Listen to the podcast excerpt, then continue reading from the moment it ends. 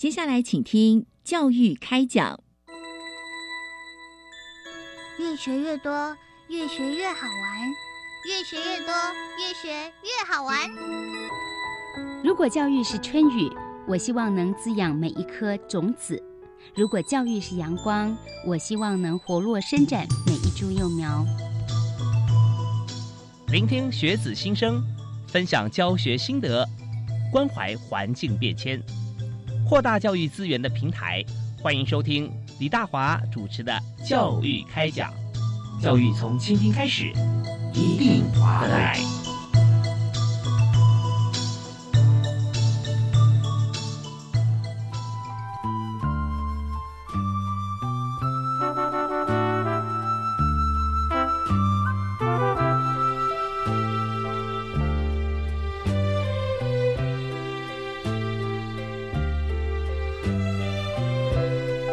各位亲爱的听众朋友，大家好！非常欢迎您锁定国立教育广播电台，收听今天教育开讲节目，我是李大华。那么在今天我们所要和大家分享的教育话题啊，我们的主题是要谈第一届防灾青年领袖。那么中间有几个关键字哈，那防灾。青年领袖啊，到底是哪一群朋友啊？要为大家来做这个防灾的领导，而且是第一届，表示前面其实我们并没有办像这样子这么有意义的一个活动。但是办了之后呢，我们接下来一定会越做越多，越做越好。所以首先我们要介绍今天三位特别来宾，在我们节目现场都是真的标准的青年哈。那第一位为大家介绍的是台北市立成功高级中学的倪哲凯同学。嗨，哲凯你好。嗨，大家好。大家好，主人好，是非常欢迎你。那第二位呢是北一女啊，台北市立第一女子高级中学的同学杨维尼。嗨，维尼，大家好，主持人好，是非常欢迎。好，那第三位呢是国立台湾师范大学的谢依婷同学。大家好，主持人好，我是依婷，是非常欢迎依婷啊。那呃是第一届防灾青年领袖啊。那我们在今天节目里面要和大家来现在谈谈看啊。那我们的活动哈，我们这个呃青年领袖到底我们是怎么样来担任这个第一届的防灾青年领袖的？那我们还要做什么？所以呢，我们首先就要先请三位来轮流分享一下啊，在去年我们参与防灾青年国际领袖营的心得啊，还有就是我们。既然去这个参加国际青年领袖营啊，哪些是我们认为说真的蛮有趣的地方啊？可以跟所有的青年朋友来分享。那现在呢，叫女士优先哈，我们先从呃杨维尼开始好不好？嗨，维尼。那我先大概讲一下，就是我们报名的流程，好啊，让大家比较了解这个青年领袖营是怎么运作的。嗯，那我们有分第一件呃第一阶段跟第二阶段，然后第一阶段记得就是你写就是自己的自传。然后投到教育部那边，然后他们会做第一届的审核。然后我印象还蛮深刻，因为当时被选中就是没有特别的感觉，但是到那边听嘉欣姐说，就是好像多少几百个人中，然后就只有来就是那三十几个，所以就录取率其实比想象中的还要低。所以就是来到这边赢的人都是很优秀，然后嗯，都会是就是未来的朋友。那那要什么样条件啊才容易被录取呢？有一点很重要，就是你要展现出你对防灾的兴趣或是想法，就不一定你要天生就是，嗯，就是你不用说你对防灾的热忱有多少，但是只要你是有提到说，呃，你为什么会起来想参加这个营队？因为可能你意识到身边的防灾意识不够多，所以你想要参加这个青年领袖营，然后学习如何。呃，在防灾这个领域做的，呃，在宣导方面做的更好。嗯，然后，对我觉得这一点很重要，就是动机要提到。所以我们听起来满满的故事啊，每一位来参加这个呃营队的朋友。都会一定要是这个对于防灾方面啊是很有想法，或者说对于现在的环境啊，大家防灾意识啊好像不够强，然后还要讲出理由为什么，这非常具体啦啊，那这样才容易被录取。所以这个部分是你印象非常深刻的啊。OK，好，那当然还有其他的，我们先呃请维尼稍后再跟我们来谈。我们第二位呢，要请国立台湾师范大学的谢义婷同学啊，你也谈谈看啊，在这次你参与这个国际领袖营的心得或者你。觉得你有觉得有趣有趣的地方？我要说，就是我参加这个营队，是我参加过所有营队里面，就是带给我收获最多，然后个人觉得最有意义的营队。哇，为什么？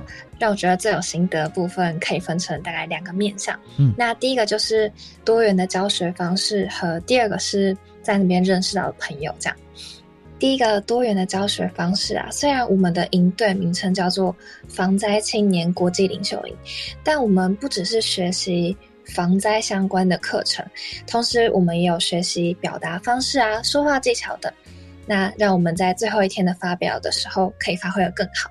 那跟一群从不相识的人们要马上变熟，而且还要达到共识，并且完成最后一天的专题发表，真的是对我来说是个全新的体验跟学习。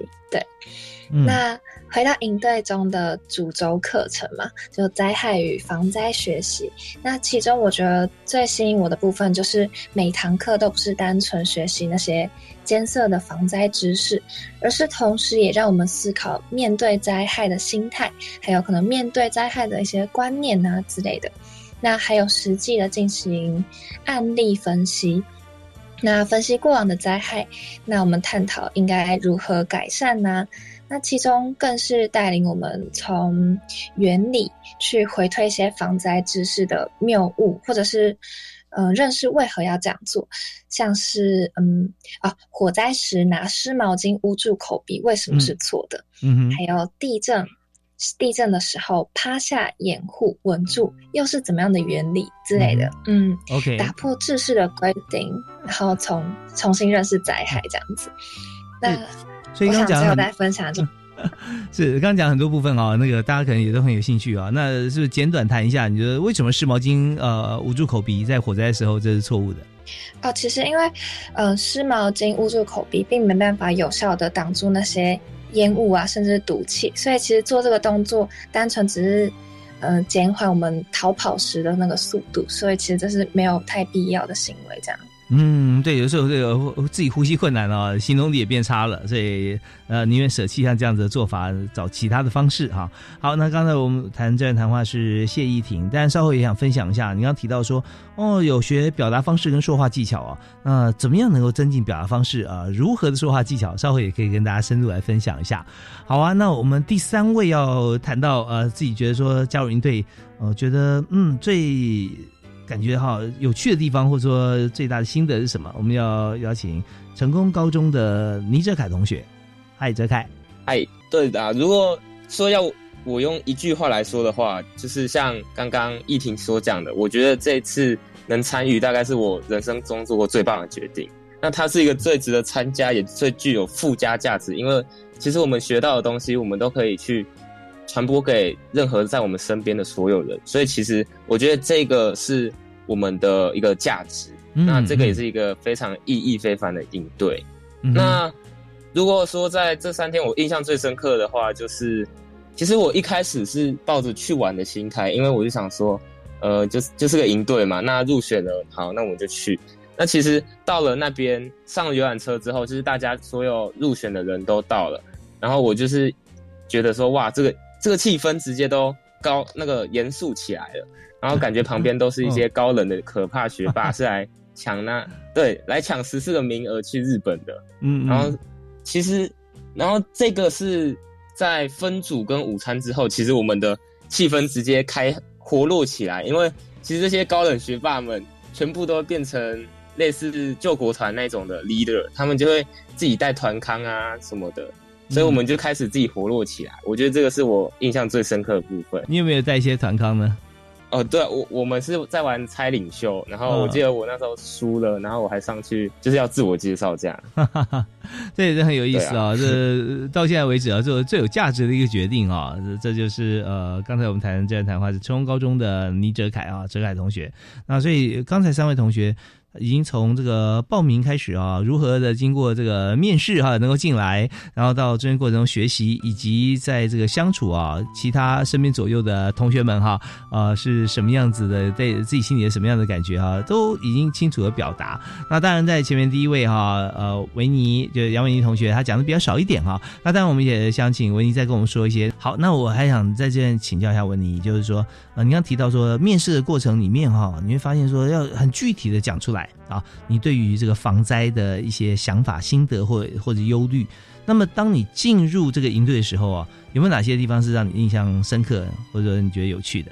像是呃，刚才易婷就是学姐有讲到，就是课程基本上都不是那种一般高中坐在呃就是上对下的这种教授方式，比较像是嗯老师也会就是带情境，然后譬如说他会放一张，比如说他某年去日本探勘的呃，譬如说三一海啸地震发生的现场的照片，然后就会让我们在那边去反思，然后进入那个情境，看到时嗯。嗯，应该说，看在那个情境，我们应该要做什么事情？哦，那有没有放音乐？嗯，在过程中，嗯，是有放影片，影片有影片哦，是 OK，就立刻让你就呃到了当地的那个呃情境啊、时空啊、心情啊啊，然后马上要你直接去思考你该怎么样去面对。OK，这是蛮震撼的。嗯哼，嗯哼，这让你印象非常深刻。然后讲师也会分享他的故事之类的。是，那你看到以后呢？你有什么？那你也要发表啊，对不对？那你有没有提到，呃，你的心情怎么样？然后你觉得你应该怎么做？嗯，因为其实我们后面的发表就是内容有一点不一样，只是我在看影片当下的心情，当然第一个是觉得很震撼，然后也带着遗憾，就是呃，因为多少就会有灾害就有伤亡嘛，嗯，所以看到那个影片就想到可能多少家庭的离散，或是。对当地造成的呃伤害，就会觉得很沉重。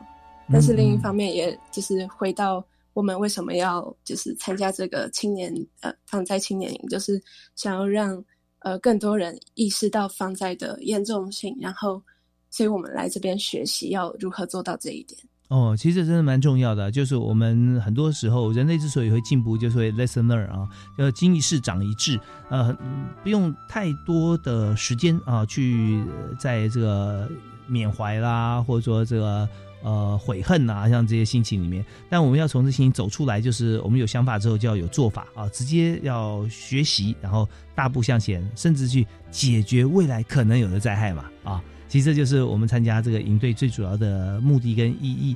那我们在这边今天再为大家介绍一下，我们今天三位同学啊，都是来参加在去年的所举办第一届的防灾青年领袖营。那么稍后我们听到音乐回来之后呢，我们要继续访问三位呃年轻的同学来谈谈看啊，在这次参加营队之后啊。自己真正获得什么啊？很具体的部分也跟大家一起来分享。因为我们知道，呃，去年第一届，那今年我们是不是有办第二届啊？那呃，还有就是在报名的时间点上，各方面也可以请三位同学跟大家来做分享。好，我们休息一下，马上回来。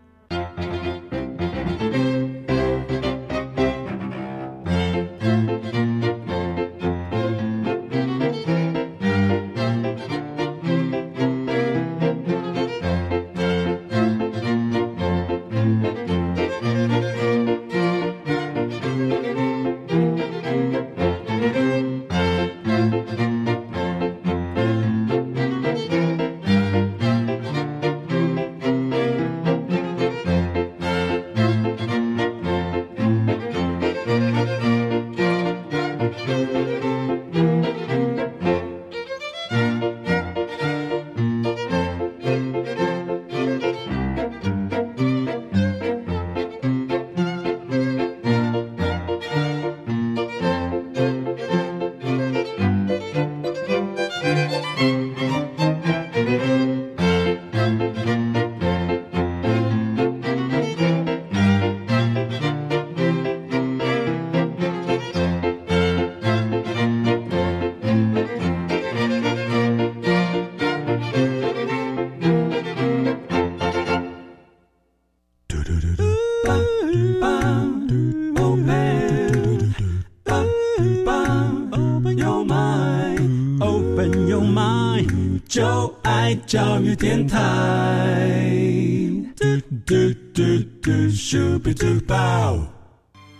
所收听的节目是在每个星期一跟星期二在国立教育广播电台为您播出的教育开讲，我是主持人李大华。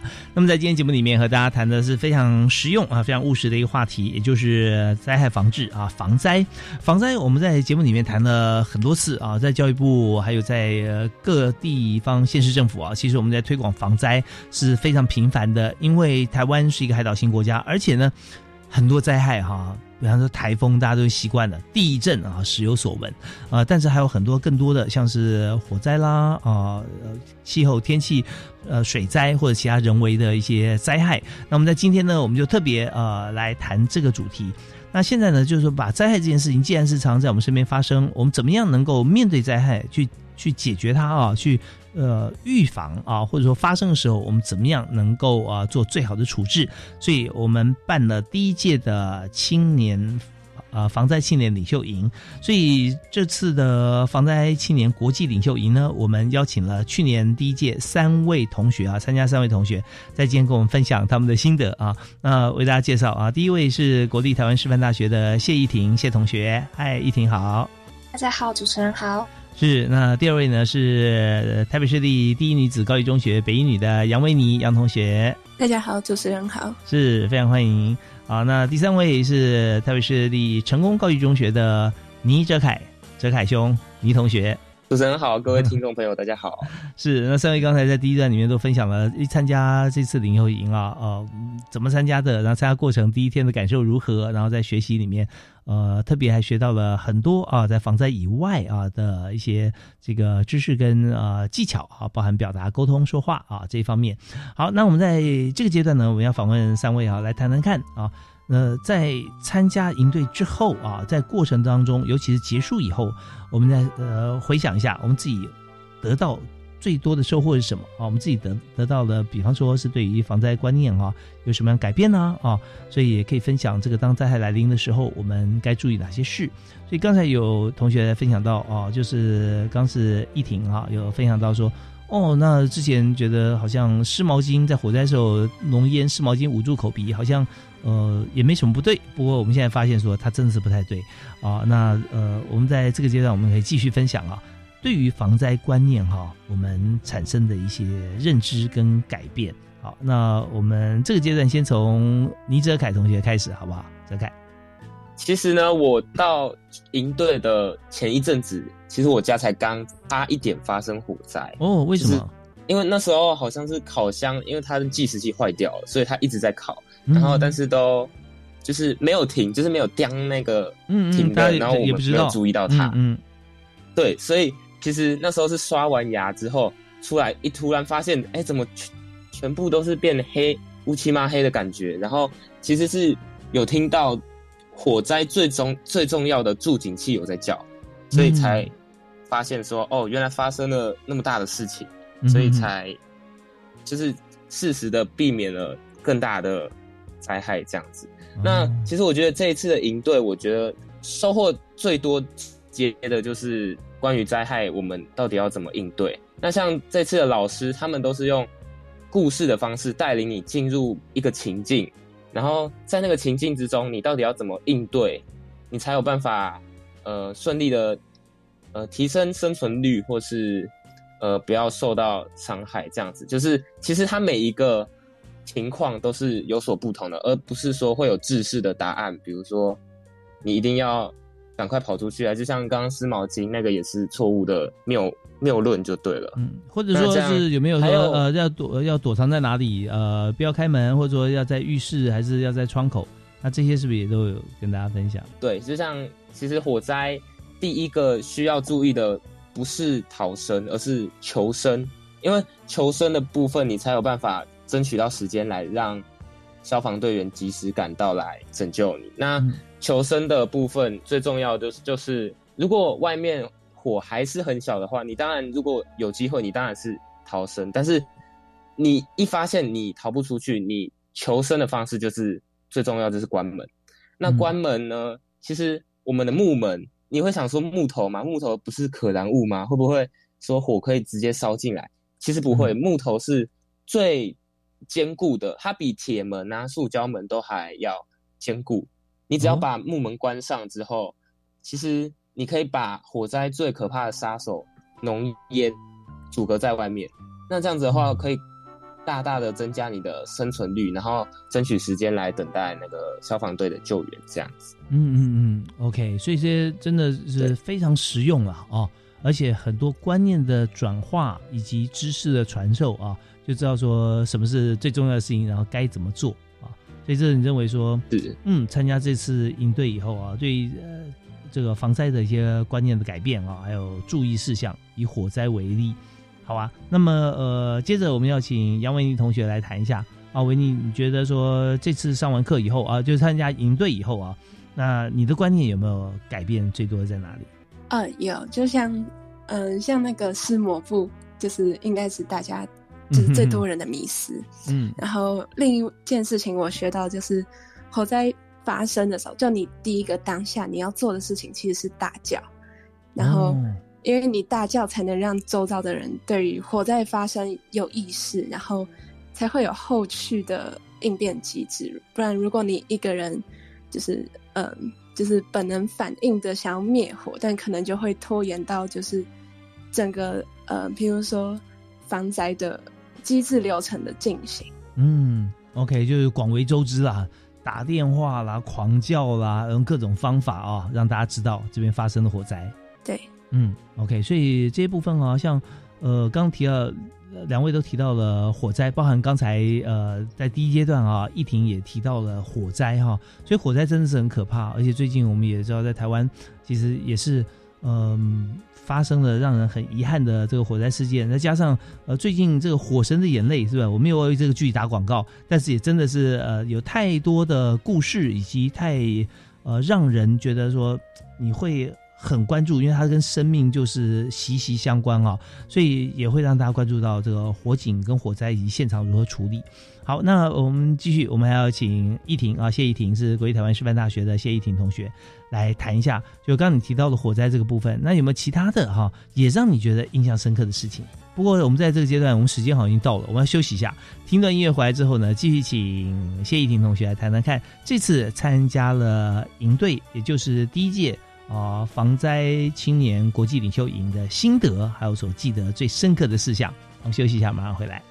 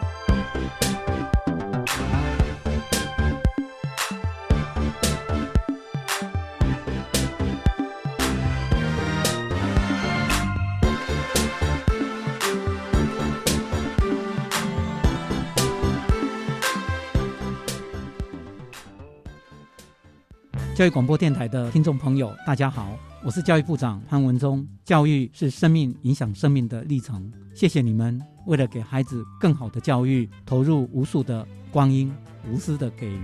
也要特别感谢你们在疫情期间，为了兼顾孩子的学习跟健康所做的努力。在这感恩的近四月里，我要为所有的教师伙伴们献上最诚挚的祝福，表达最深的敬意。谢谢你们，祝你们教师节快乐。上课不一定要在教室内，对，大自然就是我的教室。我想带领孩子到户外探索，体验台湾之美。教育部户外教育资源平台和台湾海洋教育中心都有课程模组，我们可以参考。如果您对于海洋教育有特别的心得，可以设计教案参加征选活动。征案到九月二十二号截止。好哦。以上广告是由教育部提供。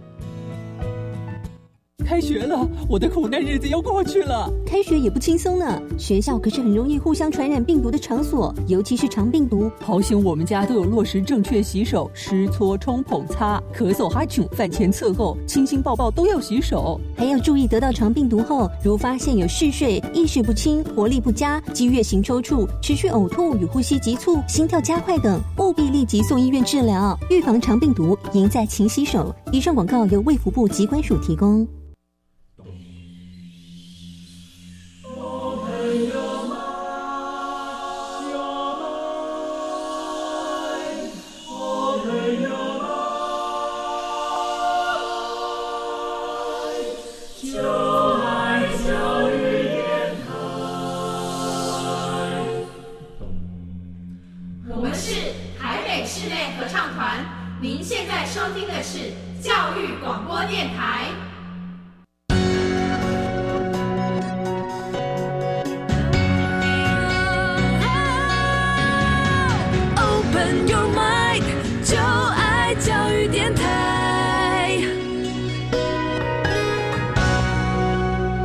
欢迎您持续锁定国立教育广播电台，收听教育开讲。今天大华为您所谈的这个主题是防灾啊，防灾一定这个观念呢，我们现在从小学开始啊，大家地震的时候，我们就听过趴眼稳啊，趴下啊，呃，掩护稳住啊，那这该怎么做？那一直到在去年哈，我们办了第一届，就是。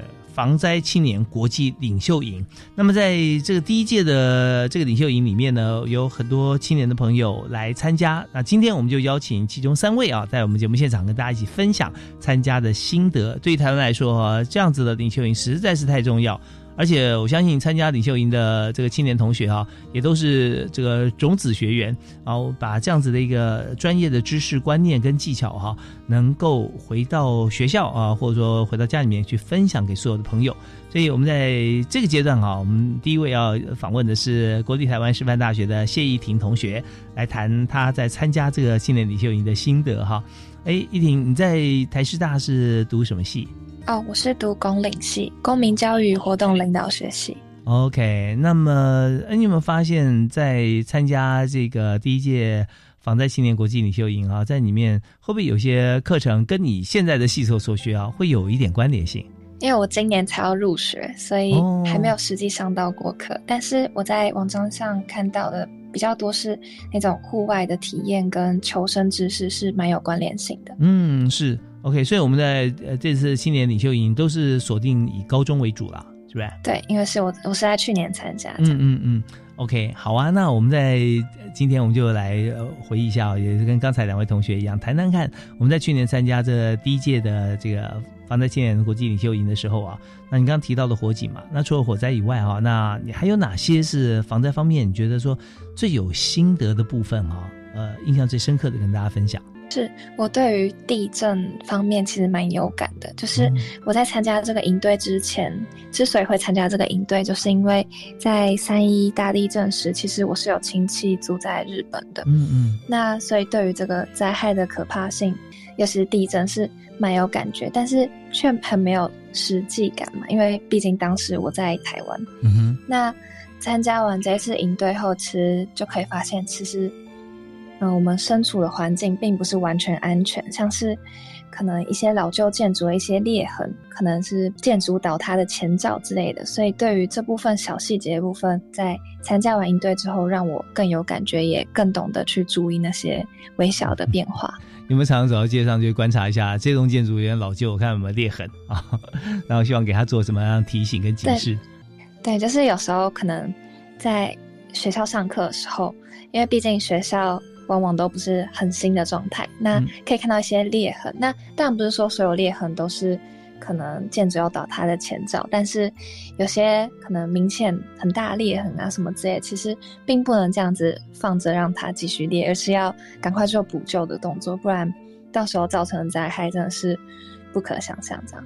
嗯，是你刚刚在前一阶段有提到说趴岩稳哈，那它的原理这边是不是也可以跟大家分享一下？在领袖营的时候，我们怎么样上到这个课程？哦，对，因为地震这个防灾演练嘛，其实最开始我记得学校是教黄金三角法，甚至在更久之前，我在小学时期是教趴在桌子底下，所以其实对于这部分的知识，我们一直处于有点模糊阶段嘛，所以。嗯，嗯这一次我学到新的就是趴下掩护稳住。那这个原理其实蛮简单，就是假如是一张桌子，那我们要先趴下，让身体保持比较低的姿势。那稳住，呃，掩护是指在可能比较坚固的桌子底下掩护自己的身躯。那稳住就是稳住他的桌脚，让他不容易倒塌，这样子。哦，是，所以它整个是一个结构性的一个观念。让大家能够找一个相对安全的地方，然后更强化来掩护遮蔽你的上面的这个保护的主体，那这样的话才能够有更多的一些求生的机会嘛啊！所以在这边就是上课以后，嗯，就很多事情就不但知其然，而且知其所以然啊，那就真的是很重要。好啊，那但我们学习过以后啊，我们有很多心得。那么在未来啊。那如果碰到相关的事情，或者说未来你想在灾害的这个过程中想做哪些关于防灾的事情呢？啊，那这边我们继续，我们还是请易婷先跟大家谈好了。防灾这种东西的最开始的教育推广真的非常重要，就是常常说要改变一个国家要从教育开始嘛。那我觉得这个防灾观念也是一样的，所以像这种，呃，我前面也有说过，就是我觉得这是我。呃，参加所有营队中获益最多的一个营队，所以我觉得我会想要可能帆布营队，就是继续带领第二届的学弟妹这样。嗯，是第二届呃已经开始报名了吗？还是已经截止了？已经截止了。嗯，他们是像你们报名记不记得是几月到几月啊？那呃，今年有没有什么改变？哦，我们去年是九月举行的，那在那一两个月之前进行了第一筛选的动作。那那详细日期可能要看官网这样子。嗯嗯嗯，OK，好啊。那所以在今天呃，有三位同学啊，在参加了去年第一届的这个防灾领袖营。那么我们就在今天来做心得的分享，也介绍给大家我们这个营队，同时也让正确的观念跟知识啊能够传递出来。如果想要。一起来参加第三届防灾青年国际领袖营的话啊，那可以在明年的大概呃四五月份的时候关注，然后提出报名啊，在这个大概六七月份的时候，我们看审查，因为还是要看官网时间为主了啊，看什么时候能够截止，那我们就可以来做这个呃报名录取或者说做参加营队的一些准备。好，那刚才我们谈到这个心得啊，还有未来想做的事情啊，那依婷是想继续留在这个营队里面来帮助学弟妹嘛啊？那你觉得在整个过程里面最让你觉得开心的是什么？嗯，我觉得那三天营队中虽然获得的知识很多，我觉得真的是获益非常多，但是我更觉得我在那边认识的朋友是那三天里最大收获。那为什么会这样说呢？就是那些人都是从。可能一开始的百位同学们筛选出来的几位，所以跟可能缴钱就能参加的营队有所不同。大家都是保持了非常大的热忱跟积极参与的态度。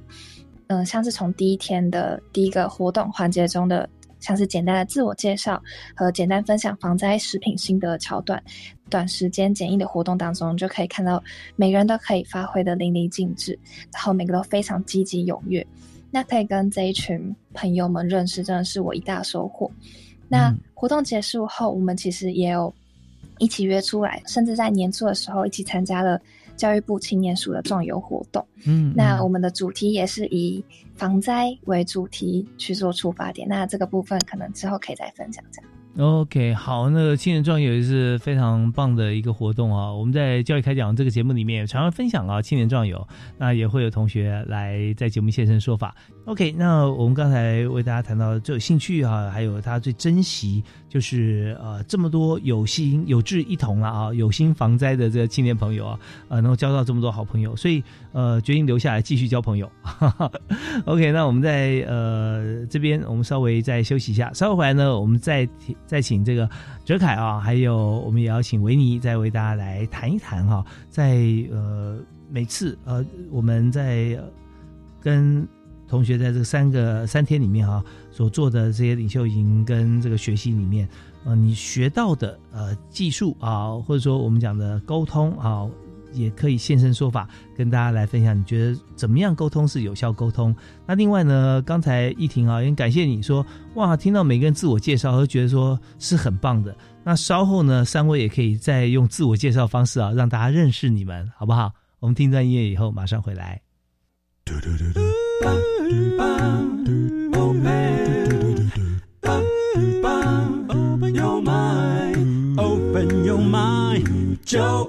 教育电台。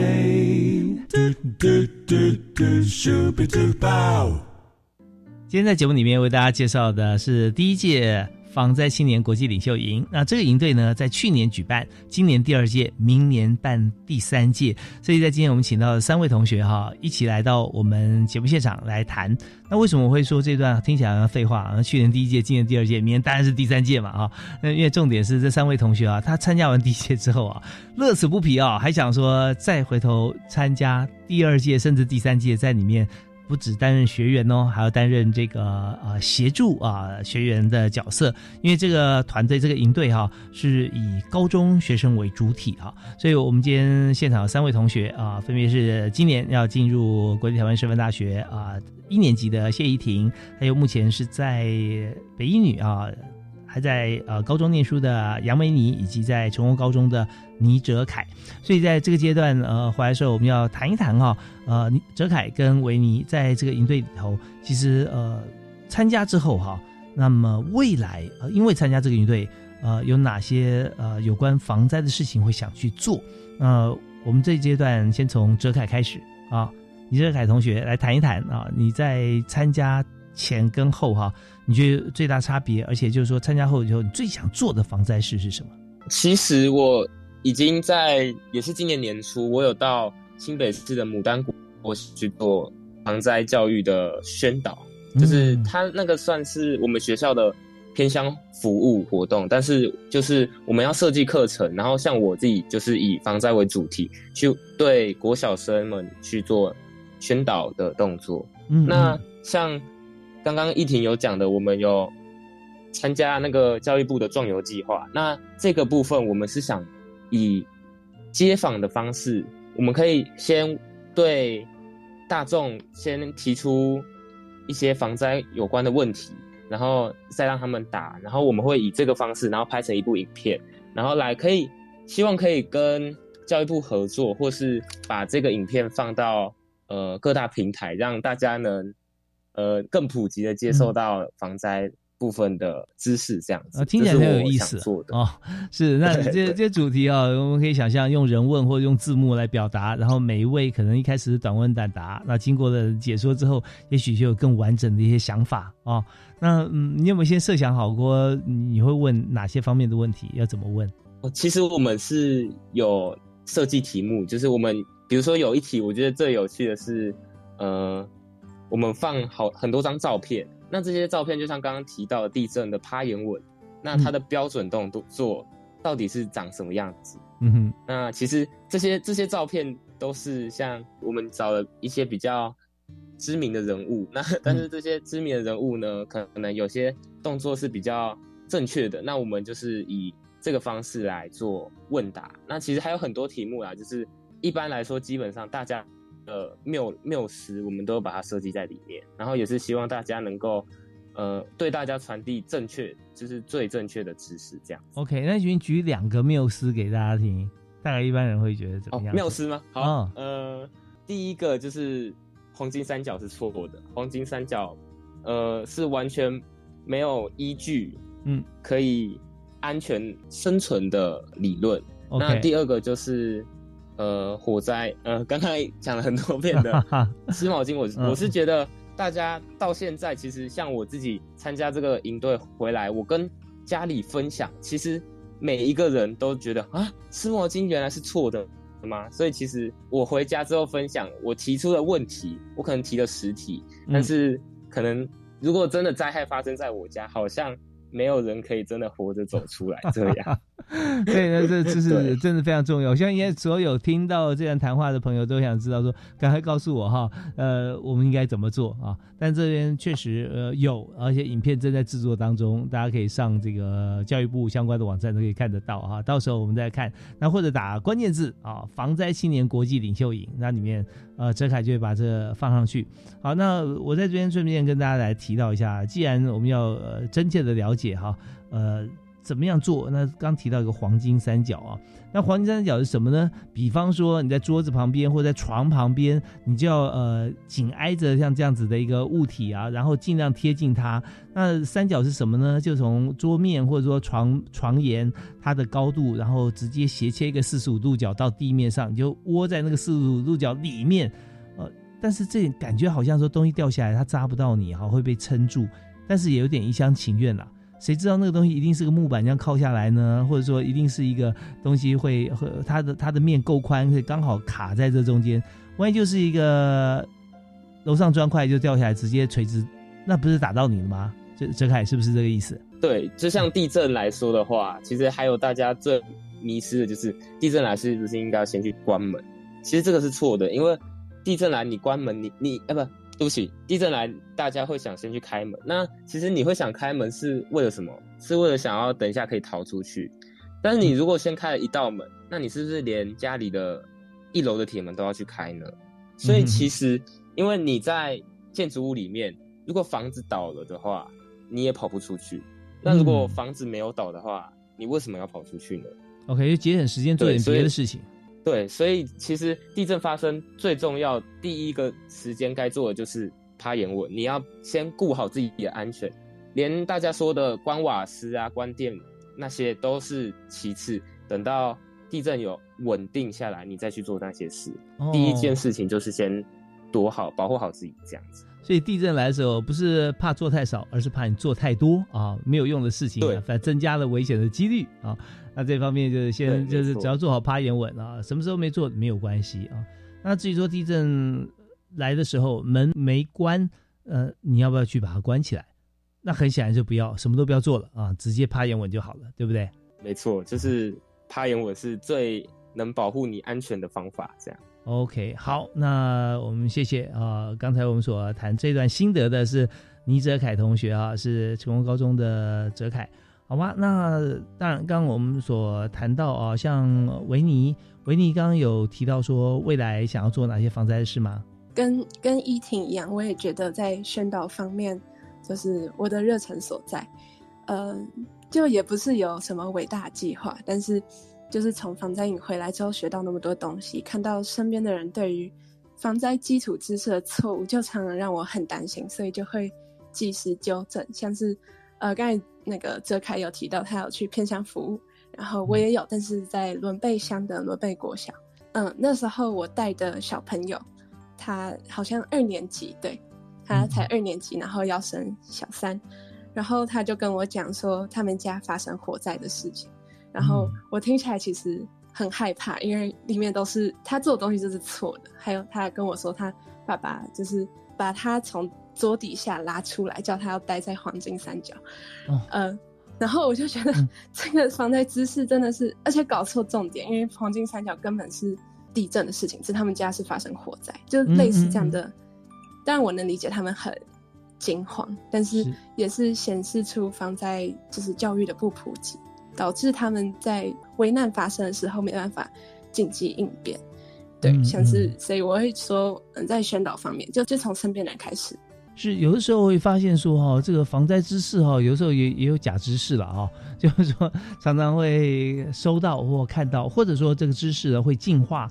过去呢，也许是由这个比较我们看似啊正当的管道传递出来一些讯息，但是几经这个呃转折以后，大家会发觉说啊，原来过去所讲这个哈，其实不是最正确的，应该怎么做？那也有可能。可是你说讲到怎么样是最正确呢？现在我们就王者一役啊，我们就可以来想说，只要是我们上网哈来看这个青年防啊防灾青年国际领袖营啊相关的这个资讯啊，如果说上课的内容有上在上面的话，或一些防灾最主要的这个基本的观念哈在上面，其实大家就可以来搜索来锁定啊。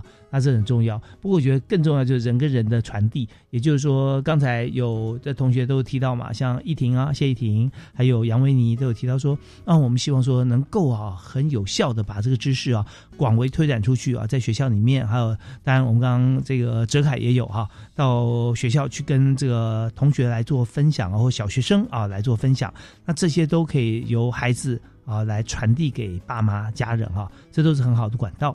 好吧，那我们当然在参加营队，有时候我们不只是一种功能嘛。像一开始啊，在呃前前前前阶段，然后我们刚开始的时候那一段，就有同学啊，谢依婷同学提到说，嗯，参加这个营队活动啊，事实上我们就觉得啊，我们有很多的地方啊，学会更多像说话技巧、表达方式啊等等啊。我们稍后看，不知道今天有没有时间可以让大家分享一下，在我们硬知识以外啊，学到的一些这个技能啊。当然，呃，教育部呃办理了。这个国家防灾日相关的活动啊，也有很多，我们也是要请这个三位同学来分享。那因为时间的关系啊，我们这边我们就不听音乐不休息，我们直接访问下去哈。所以我们先谈教育部办理的这个哪些国家防灾日啊，有办哪些相关的活动。那这个部分呢，我们也是先请谢依婷同学来跟大家来谈一谈，好不好？好，嗯，今年国家防灾日因为中秋节连假改到了九月十七日举行。那可以在上午九点二十一分的时候，配合交通部中央气象局强震即时警报软体的模拟地震讯息，进行趴下、掩护、稳住、抗震保命三步骤的演练。那平时有演练过，如果是之后遇到地震，就可以迅速的保护自己的安全。这样子，嗯，OK，九月十七号的九点二十一分，没错，是，所以这也是纪念九二一，让大家把这样子的数字哈，能够记在心里面。头提到的时候，我们在记得九二一的时候，就不只是说九二一当初的地震的一些凄惨的状况啊，而是记得九二一它的代表就是怎么样，我们在天灾不可测的地震发生的时候，我们知道如何安然度过啊，那这是非常重要的。好啊，那另外两位同学对这有没有补充？嗯，我有另外一个活动，就是教育部在为了宣导防灾教育跟重视校园安全的部分，它于九月十日到十月十日举办线上的“防灾总动员暨第八、第九届防灾校园大会时的 VR 展览，一共有一百五十九个摊位，超多的。那它展览了许多。单位的防灾教育推动的成果，然后就像是学校啊，或各级学校的成果这样子。那也提供防灾课程跟很多有趣的互动体验游戏。那最重要的就是还有丰富的抽奖活动，你有可能可以抽到 iPhone 啊，或是 Switch 等大奖，连我自己都很想要。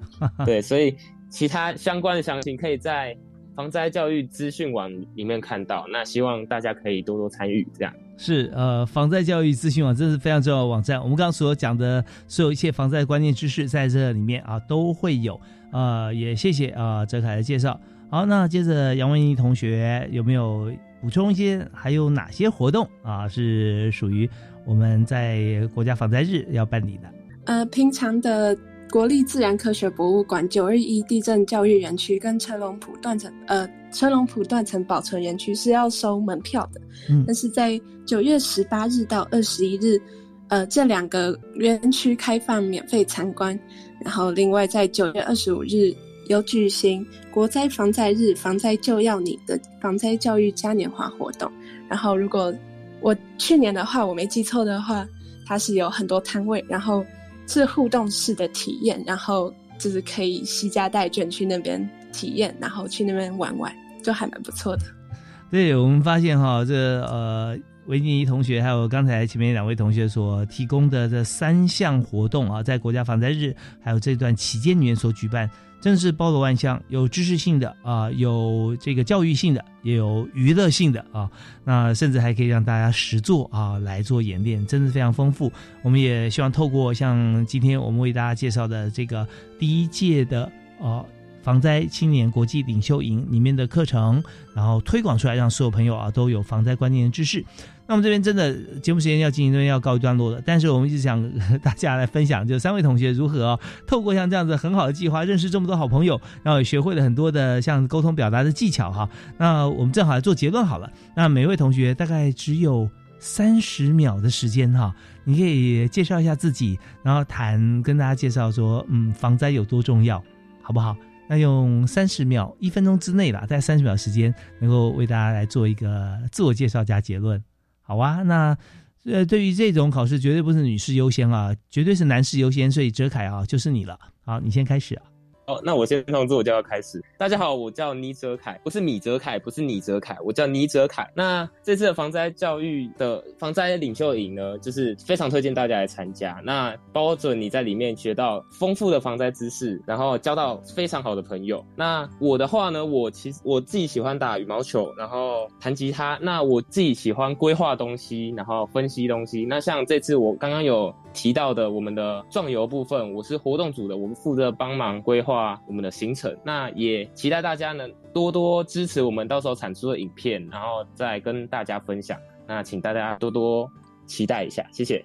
OK，好，你是泽凯啊，他的名字叫倪泽凯啊，非常欢迎这个大家能够上网去看他们的影片。好，那第二位我们请杨维妮同学。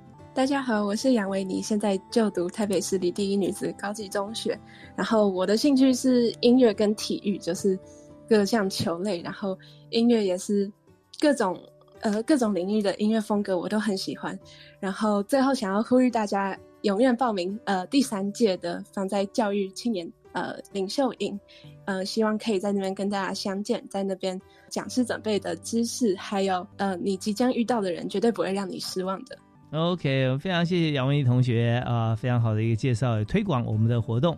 好，那最后我们请谢依婷。大家好，我是今年升台师大一年级的谢依婷。